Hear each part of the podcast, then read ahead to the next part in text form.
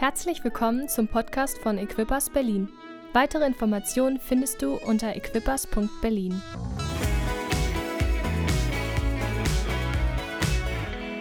Hey, ich darf weitermachen in unserer Predigtserie, die, ja grad, die wir gerade durchgehen, so die letzten Wochen und ähm, die heißt Dein nächster Schritt.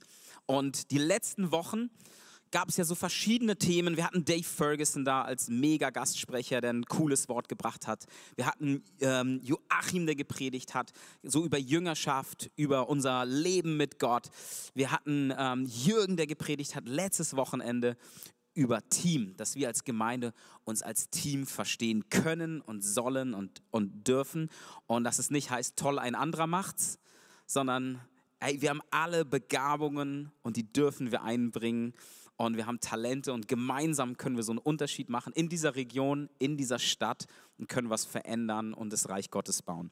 Und ich darf daran anknüpfen und das ist richtig cool und Martin hat eigentlich schon eine super Einleitung gemacht, weil ich möchte heute sprechen über einen Lebensstil der Großzügigkeit oder Großzügigkeit.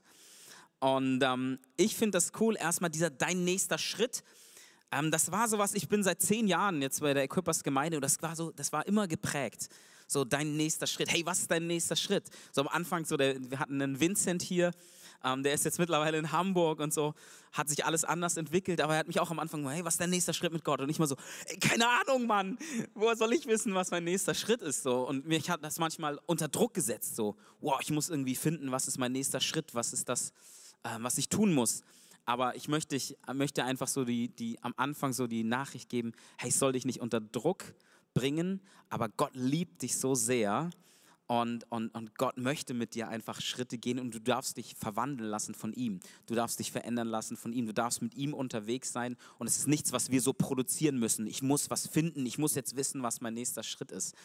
Ähm, mir hilft das zumindest. Mich hat das am Anfang manchmal so ein bisschen unter Druck gesetzt. Aber es ist ein cooler Wert, den wir haben. Wir haben ja so Werte. Äh, Hard nennen wir das. Ein Wert ist auch Advancement. H für Honor, E für Excellence, A für Advancement. Oder, und das heißt so, ja, vorankommen. Hey, wir glauben, dass, es, dass wir weiterkommen können mit Gott.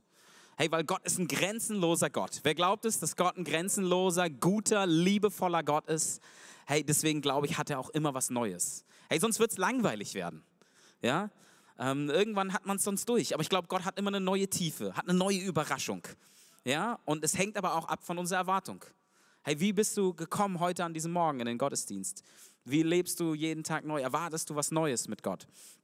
Und ähm, ja, zu diesem dein nächster Schritt. Wir dürfen unterwegs sein und uns verwandeln lassen von Gott. Das finde ich so klasse. Und wenn ich über Großzügigkeit spreche, dann meine ich das auch genauso. Ähm, weil ich glaube, wir können es nicht einfach produzieren, aber wir können uns durch Gottes Geist und indem, dass wir in die Bibel schauen und dass wir uns von Jesus inspirieren, verändern lassen und wirklich großzügige Menschen werden. Im 2. Korinther 3, Vers 18 steht es, ja, wir alle sehen mit unverhülltem Gesicht die Herrlichkeit des Herrn. Wir sehen sie wie in einem Spiegel.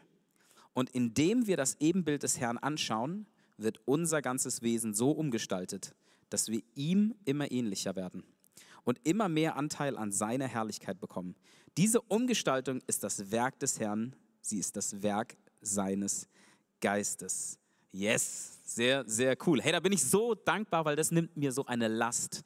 Ich muss es nicht produzieren, aber ich habe einen Gott, der mich so liebt, der in mir leben möchte, dass wenn ich in sein Wort schaue, dass wenn ich ihn anschaue, dass er mich verwandelt. Mehr in sein Ebenbild. Letztendlich heißt es das, Christ zu sein, heißt kleiner Christus. Ne? Dass wir eigentlich kleine Christus so werden, dass wir so handeln, so leben wie Jesus. Er ist mein Vorbild, er ist mein, mein King. Und es ist gut, ein, ein Vorbild zu haben in der heutigen Zeit, oder? Also wer glaubt, dass Gott ein großzügiger Gott ist? Ich glaube, Gott ist ein großzügiger Gott. Ein Gott, der nichts zurückhält. Ein Gott, der Überfluss für uns vorbereitet hat, egal wie es sich manchmal anfühlt. anfühlt. Und da sind Widerstände und da ist Leid auch manchmal im Leben. Und da ist, sind Herausforderungen. Aber ich glaube, Gott ist ein unverschämt guter Gott. Ein unglaublich guter Gott, der nicht zurückhält, der dich überschütten möchte mit seiner Güte, mit seiner Freude, mit seinem Frieden, mit seiner Liebe. Und weil er so ist und wir uns verwandeln dürfen, weil er so großzügig ist, glaube ich, dürfen wir auch Großzügigkeit lernen. In Johannes 10, Vers 10 heißt es, der Dieb kommt nur, um zu stehlen, zu töten und zu verderben. Ich bin bekommen, damit sie das Leben haben und es in Überfluss haben. Und in Johannes 3, Vers 16 heißt es, denn so her, ihr kennt es. Wer kennt es auswendig? Wer kann es mitsagen? Denn so sehr hat Gott die Welt geliebt, dass er seinen eingeborenen Sohn gab, damit jeder, der an ihn glaubt, nicht verloren geht, sondern ewiges Leben hat. Und in Philippa 2, Vers 6 bis 9, ich bombardiere euch kurz mit ein paar Bibelstellen. Ich hoffe, das ist okay. Gottes Wort ist gut. Wir schauen da rein und wir werden verwandelt in sein Ebenbild, wenn wir in den Spiegel schauen. Das ist sein Wort auch. Obwohl er in jeder Hinsicht Gott gleich war, hielt er nicht selbstsüchtig daran fest, wie Gott zu sein. Nein, er verzichtete darauf. Er wurde einem Sklaven gleich, also Jesus. Er wurde wie jeder andere Mensch geboren und war in allem ein Mensch wie wir. Er erniedrigte sich selbst noch tiefer und war Gott gehorsam bis zum Tod, ja bis zum schändlichen Tod am Kreuz. Darum hat ihn Gott erhöht und ihm den Namen gegeben, der über allen Namen steht. Wow, ich bin so dankbar, dass wir keinen selbstsüchtigen Gott haben. Keinen selbstsüchtigen Jesus, der sich bequem gemacht hat im Himmel, sagt hat, ey, hier ist eigentlich ganz entspannt, es ist chillig, mir geht's gut, ich habe die Fülle aber, da, aber so ist Jesus nicht, sondern er hat gesagt, ich gehe den Weg. Ja, ich liebe diese Menschen so sehr und ich sehe, dass Menschen sich verrennen, dass sie einen Retter brauchen, dass sie Hilfe brauchen. Und Gott hat nicht gesagt, nee, ist mein Sohn, nee, den lasse ich nicht gehen, der bleibt bei mir. Nein, Gott, Gott hat das Beste gegeben, seinen eingeborenen Sohn gegeben. Und weil er so voller, ich liebe das einfach, unser Gott ist ein Gott voller Gnade, der zweiten, der dritten, der vierten Chance. Und das inspiriert mich, wenn ich ihn anschaue, ich will auch so ein Mensch sein. Wenn ich über Großzügigkeit rede, dann meine ich natürlich auch Großzügigkeit in Bezug auf Geld und Finanzen, aber Großzügigkeit in unserem ganzen Leben. Ich liebe das Wort Großzügigkeit. Hey, wie wäre es, wenn wir Menschen sind, die einen anderen Standard setzen, die großzügig sind mit ihrem Lob, hey, die großzügig sind mit ihrer Anteilnahme an Leid von anderen, die großzügig sind im Zuhören, die sich nicht nur sagen, hey, wie geht's dir? Also, oh, jetzt erzählt deine Story, ja, dann, dann gehe ich lieber. Das könnte jetzt lang werden. Ja, hey, wenn wir großzügig sind im Zuhören, großzügig sind im Erbarmen, großzügig im Vergeben, großzügig, hey, wie wäre es, wenn wenn wir die großzügigste Gemeinde sind, Gott zu preisen? Alles herauszulassen, es nicht in unserem Herzen zu lassen, sondern ja, herauszulassen wirklich und großzügig zu sein. Das inspiriert mich. So ein großzügiger Mensch möchte ich sein. Das meine ich mit Lebensstil der Großzügigkeit. Eine Geschichte, die ich so inspirierend finde von Großzügigkeit, ich glaube, irgendjemand, es kann sein, dass Hannah war sogar, hat irgendwie die letzten Wochen irgendwann mal darüber gesprochen. Und zwar, äh, wie Rebekka zu Isaaks Frau wurde oder kam. Und ihr kennt vielleicht die Geschichte. Ähm, Abraham, ja, damals war das schon so, der Papa, der wollte was organisieren für seinen Sohn, der sollte eine ordentliche Frau kriegen. Ja, nicht eine Frau von den Kanaanitern und so. Also hat er seinen Sklaven losgeschickt, geh mal in das Land, da such mal nach einer ordentlichen Frau. Ja, und versprich mir, dass du das ordentlich machst und so. Und der ist losgegangen, der Sklave, und ähm, ja, hat geschaut, war auch mit Gott im Gespräch und so und hat sich dann an so einen Brunnen gesetzt und hat, hat halt zu Gott so geredet, hey, die Frau, da sind öfters Frauen zum Wasserschöpfen gekommen, zum Brunnen, da gab es ja klar, klar kein fließendes Wasser. Hey, die Frau, die mir zu trinken gibt und die auch noch meinen Kamelen zu trinken gibt, das soll die Frau sein für Isaak. Und er war unterwegs, der Sklave, mit zehn Kamelen. Ja, und ähm, ist halt da, war an dem Brunnen, hat sich da niedergelassen und dann kam eine Frau und es war Rebecca und sie hat zu ihm gesagt, ihr könnt es nachlesen im 1. Mose 24, ich wollte jetzt nicht die ganze Geschichte erzählen, äh, äh, vorlesen, erzählen schon. Ähm, und die erste Frau, die hinkam, war Rebecca und sie gibt ihm was, bietet ihm was zu trinken an und sagt, ich will auch deine Kamele, äh, deine Kamele trinken. Und mich begeistert das, weil das ist ein großzügiges Herz. Kamelen zu trinken zu geben, ist nicht ohne. Ein Kamel trinkt so ungefähr 75 Liter ja, Wasser und das kannst in seinem Höcker speichern. Das heißt, 10 Kamele, 750 Liter und ich glaube, so ein Eimer, so ein Standard-Eimer, was ist da drin? 10 Liter höchstens. Ja, vielleicht 10 Liter. Also, ähm, wer kann es ausrechnen? 75 mal? Ja, 75 Mal, musste sie schöpfen. Hey, das hat mit Sicherheit gedauert. Es war schweißtreibende Arbeit. Das war aber so ein Herz der Großzügigkeit. Ein Herz, wo jemand die Extrameile gegangen ist. Jesus drückt es so vortrefflich, finde ich, im Neuen Testament aus, in Matthäus 5,41. Wenn einer von dir verlangt, eine Meile mit ihm zu gehen, dann geht zwei Meilen mit ihm. Hey, wie wär's, wenn wir so Menschen sind, die nicht so normal sind? Ja, die nicht so Standard sind. Ja? Hey, was, was, würden wir für, was machen wir für einen Unterschied als Christen, wenn wir genauso sind wie alle anderen?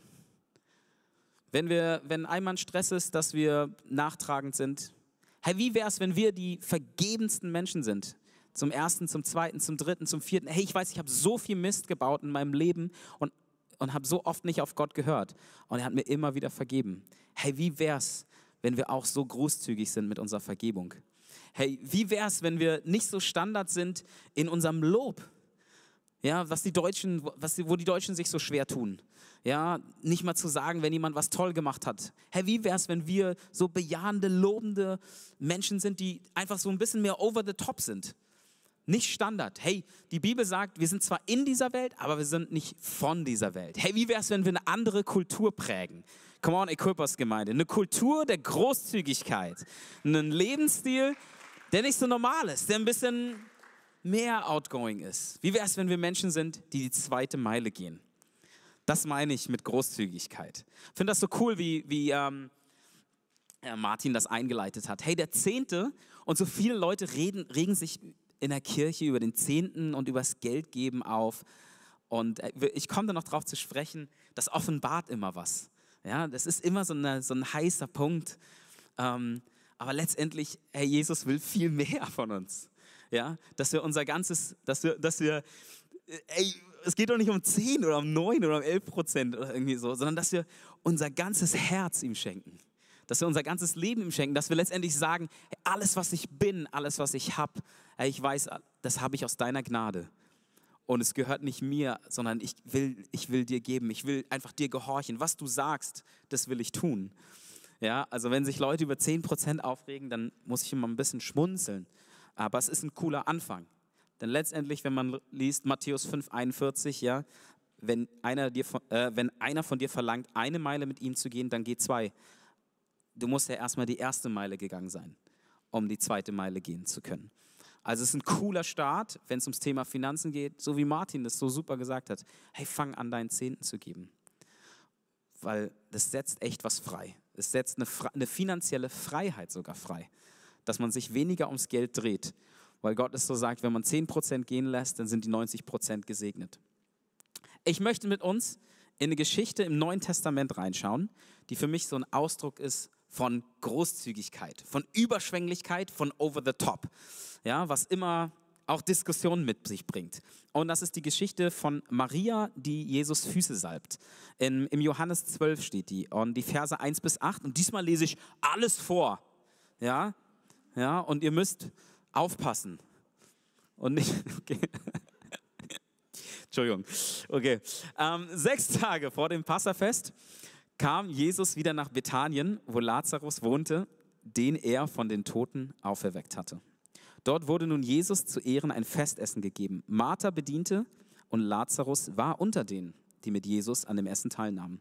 Maria brachte einen halben Liter echtes, kostbares Narden, Nardenöl, salbte Jesus damit die Füße und trocknete sie dann mit ihrem Haar.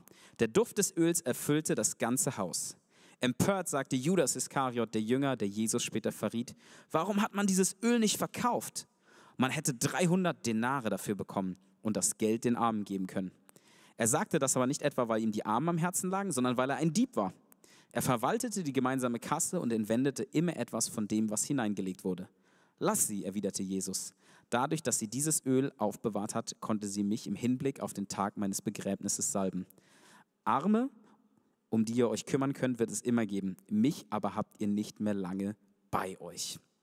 Wow, eine krasse Geschichte, krass verschiedene Charaktere. Ich meine, es gibt eine Menge Personen. Ähm, ähm, Martha ist am Bedienen, ist am Rödeln, am Organisieren. Maria zu den Füßen Jesus und macht diese, ja, diese herausragende, dieses besondere Ereignis, dass sie Jesus da die Füße salbt Und ähm, Jesus nimmt da ja auch Bezug drauf, weil als er letztendlich am Kreuz gestorben ist, da war keine Zeit mehr für diese Salbung, wie man es eigentlich bei Toten gemacht hat. Aber ich möchte mal ein bisschen in die Stelle hineingucken und ähm, so fragen, hey, was können wir lernen über Gott? Was können wir lernen über Jesus? Was können wir lernen, ähm, ja, auch über dieses Herz der Großzügigkeit, aber auch das Herz der Selbstsucht, die so beide dagegen übergestellt werden, ja, so ähm, Maria und äh, Judas. Den ersten Gedanken, den ich irgendwie cool finde, ist, dass Jesus als Gast kommt. Dass Jesus in das Haus kommt und Gast ist und ein Essen möchte, sage ich mal, gemeinsam ein Fest ist, ein Festessen gibt. Ja, und dass Jesus ein Gentleman ist. Aber Jesus möchte auch als Gast in dein Leben kommen und klopft an deine Herzenstür und möchte mit dir ein Festessen bei dir zu Hause machen. Und das finde ich einfach cool, er drängt sich nicht auf, ja, aber er, das ist so ein cooles Bild, ja, dass Jesus einziehen möchte zu dir nach Hause und an deinem Tisch Platz nehmen möchte. Das mag ich. Ähm, den Platz möchte ich ihm gern geben. Ähm, und dann kommt natürlich diese krasse Situation, Maria mit dem Narden, Nardenöl, also das ist ein Öl aus Indien, aus, einer, aus der Pflanze der Narde oder Nar, ja, Narde. Ähm, und es ist ja wohl 300 Denare wert, wie uns der ähm, Judas dann aufklärt in der Geschichte. Und ein Denar war ein Tageslohn ähm, in der damaligen Zeit. Also 300 Denare war ungefähr ein Jahreslohn. Und so eine überschwängliche Handlung dann von ihr, Maria ist einfach begeistert. Ne? Sie ist aus einer Dankbarkeit natürlich, aus einer, weil für sie ist einfach das komplette Leben ist auf den Kopf gestellt worden. Ich meine, ihr Bruder Lazarus war tot, vorher, das lesen wir, der ist am Start. Der sitzt mit am Tisch bei diesem Festessen. Und sie ist aus Dankbarkeit, sie ist überwältigt und sie macht einfach diesen, diesen, diesen Akt der Großzügigkeit, dieser, ja, was nicht der Norm entspricht, was nicht Standard ist, dieses Öl zu nehmen, ein kleines Fläschchen, einen halben Liter und das zu zerbrechen, Jesus zu salben und die Füße ähm, dann mit dem Haar zu trocknen. Und das ist irgendwie schon eine weirde Situation oder eine komische Situation, wenn man sich das so vorstellt. Das ist schon so eine komische Party, ein komisches Essen. Ja, da ist so Jesus am Start, da ist einer, der ist von den Toten auferstanden. Ja, da ist irgendwie eine ganz kuriose Truppe gemeinsam und auf einmal, ja, manche bedienen so und eine, ein, eine Frau fängt halt an, so ein Nadenöl zu zerbrechen ja, was irgendwie und alle rasten aus und, der, und es erfüllt ja auch der Duft, habe ich das wirklich gelesen? Der Duft erfüllte? Doch, habe ich gelesen. Der Duft des Öls erfüllte das ganze Haus. Und, und sie gießt, ja, das, also es ist irgendwie eine komische Situation, aber ich finde das so begeisternd. Sie gießt das Kostbarste aus, was sie hat. Ein Jahresgehalt. Und Maria war ähm, vermutlich alleinstehend ähm, und es war ein Jahreslohn.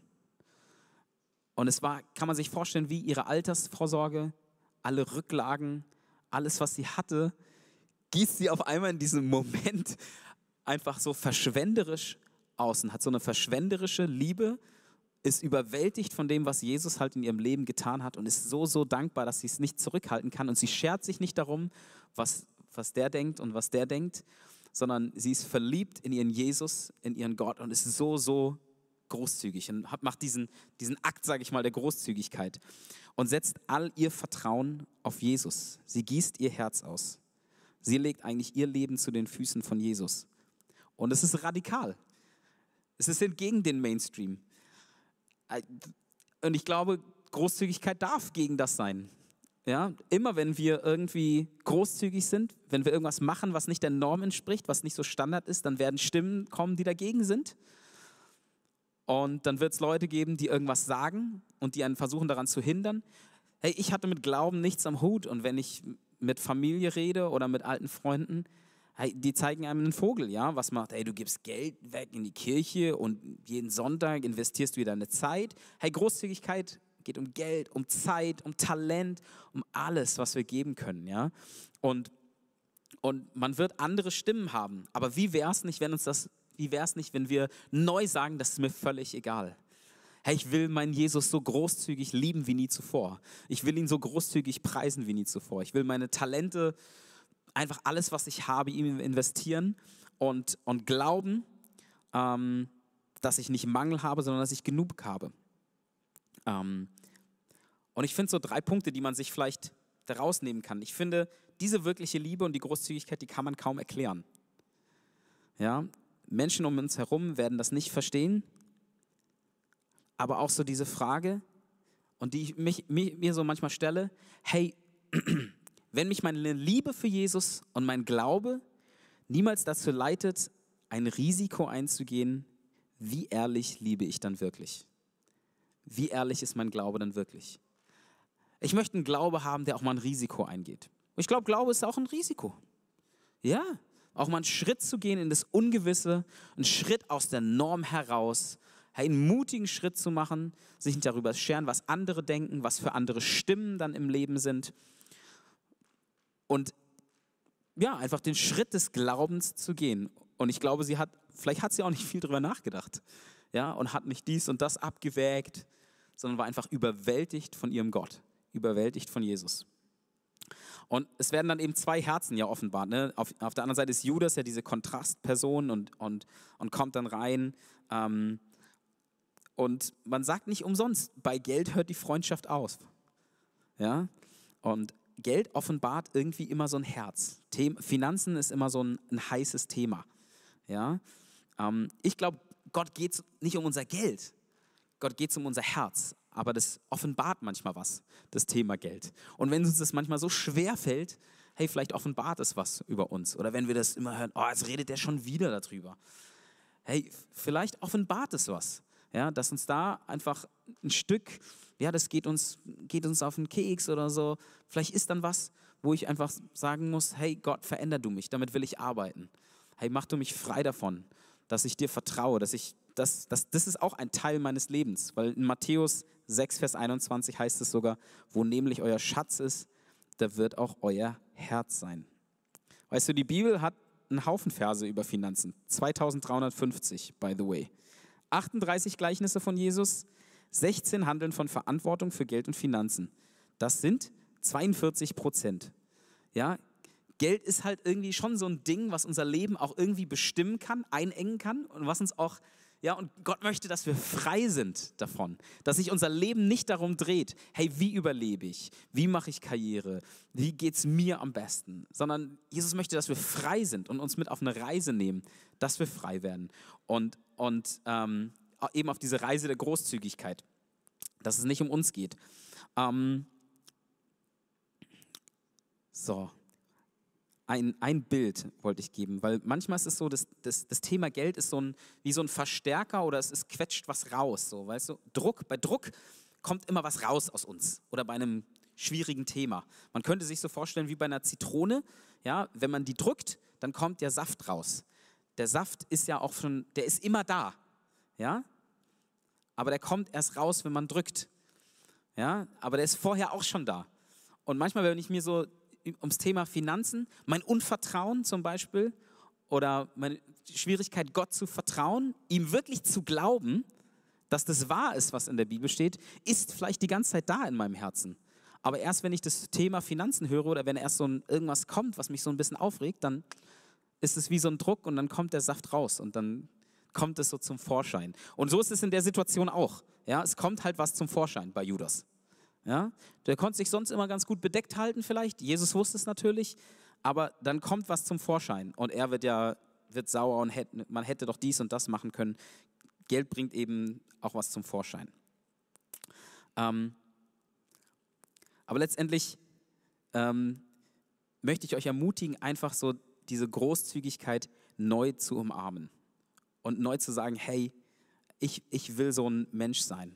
Ich will mich nicht, ich will nicht darüber nachdenken, ob es um 8, um 7, um 6, um 9 Prozent, um 10 Prozent gibt, ob, die, ob das Neue Testament das jetzt genau sagt oder nicht. Wir glauben, dass es das sagt. Aber einfach zu sagen, Gott, ich will nicht, das ist nicht mein Antrieb. Ich möchte einfach ausbrechen daraus und eigentlich so viel mehr abgeben von dem, was ich habe. Ein Mensch sein, der einfach segnet, der segnet, der segnet. In, in Sprüche 11, Vers 24, ich liebe die, die Sprüche, ähm, da steht, wer großzügig gibt, wird dabei immer reicher. Wer sparsamer ist, als er sein sollte, wird immer ärmer. Dem Großzügigen geht es gut und er ist zufrieden. Wer anderen hilft, dem wird selbst geholfen werden. Und ich finde so, natürlich bezieht sich das auch auf Finanzen, aber auf alles andere. Ich glaube, wenn du großzügig Zeit gibst, dann wirst du Zeit zurückbekommen. Wenn du großzügig Freude siehst, wirst du Freude zurückbekommen. Vielleicht auf ganz anderen Kanälen. Wenn du, wenn du großzügig einfach gibst, wirst du zurückbekommen. Ich habe das geliebt in meiner, als ich studiert habe. Hey, für mich war immer klar, hey, ich habe einen Tag frei in der Woche am Sonntag, ich bin im Gottesdienst, no matter what, auch wenn ich am Montag oder so eine Klausur schreibe. Und ich habe es nie bereut immer Zeit zu geben. Ich habe irgendwie Zeit zurückbekommen. Meine Klausuren haben immer super funktioniert. Und ich merke das auch jetzt. Man bekommt Zeit zurück, wenn man was investiert. Aber wenn man so, so eine Haltung hat, nee, ich, ich halte fest, ich habe was für mich. Ähm, ich muss erstmal schauen, dass es mir gut geht.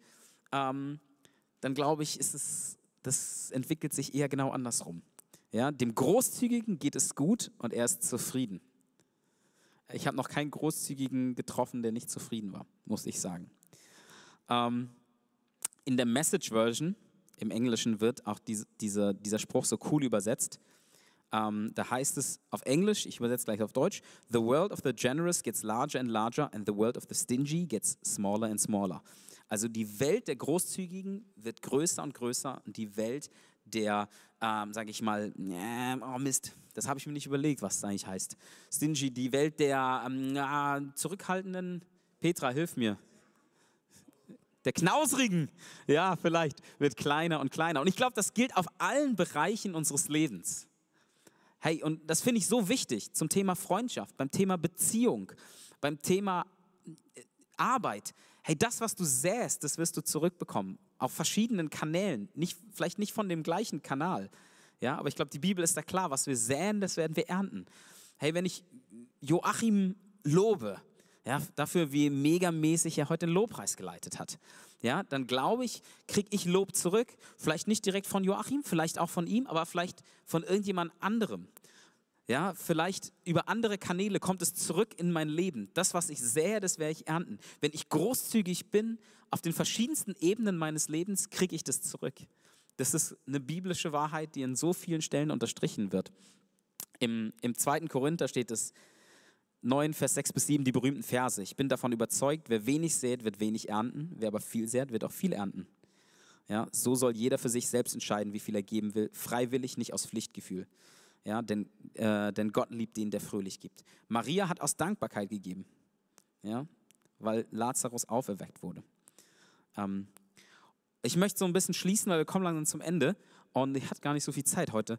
Ähm, muss mich beeilen. Wann ist der richtige Zeitpunkt, um mit Großzügigkeit anzufangen? Ich glaube jetzt, weil die Zeit ist nie reif. Die Zeit ist nie irgendwie so da, weil man denkt, ah, ja, jetzt gerade passt es nicht. Ey, jetzt gerade habe ich nicht so viel Zeit. Hey, ich habe irgendwie ein volles Leben. Hey, vielleicht bei einem Team mitzuarbeiten. Vielleicht, ähm, ja, deinen Zehnten anfangen zu geben. Vielleicht anzufangen, ähm, mehr Menschen zu loben, mehr zu sagen, was gut ist, weniger ein, ein Mensch zu sein, der Kritik sät, weil du wirst Kritik ernten. Weniger auf ganz verschiedenen, verschiedensten Ebenen. Jetzt ist die Zeit anzufangen. Ja, die Bibel drückt es so vortrefflich aus im Prediger 11. Wer immer nur auf das passende Wetter wartet, wird nie säen. Und wer ängstlich auf jede Wolke schaut, wird nie ernten. Ey, wir müssen einfach anfangen. Fang heute an. Heute, wenn du seine Stimme hörst, sagt die Bibel so, verstock dein Herz nicht. Und lass uns einen Schritt gehen in unserem Herzen zur Großzügigkeit. Ey, ich habe einen Traum. Ich glaube, Gott hat einen Traum, dass wir echt durch die, das sagt dir das Wort auch, dass durch die Liebe, die wir zueinander haben, dass, dass andere Menschen, die nichts von Glauben, die nichts von Gott hören, dass sie eigentlich Gott sehen.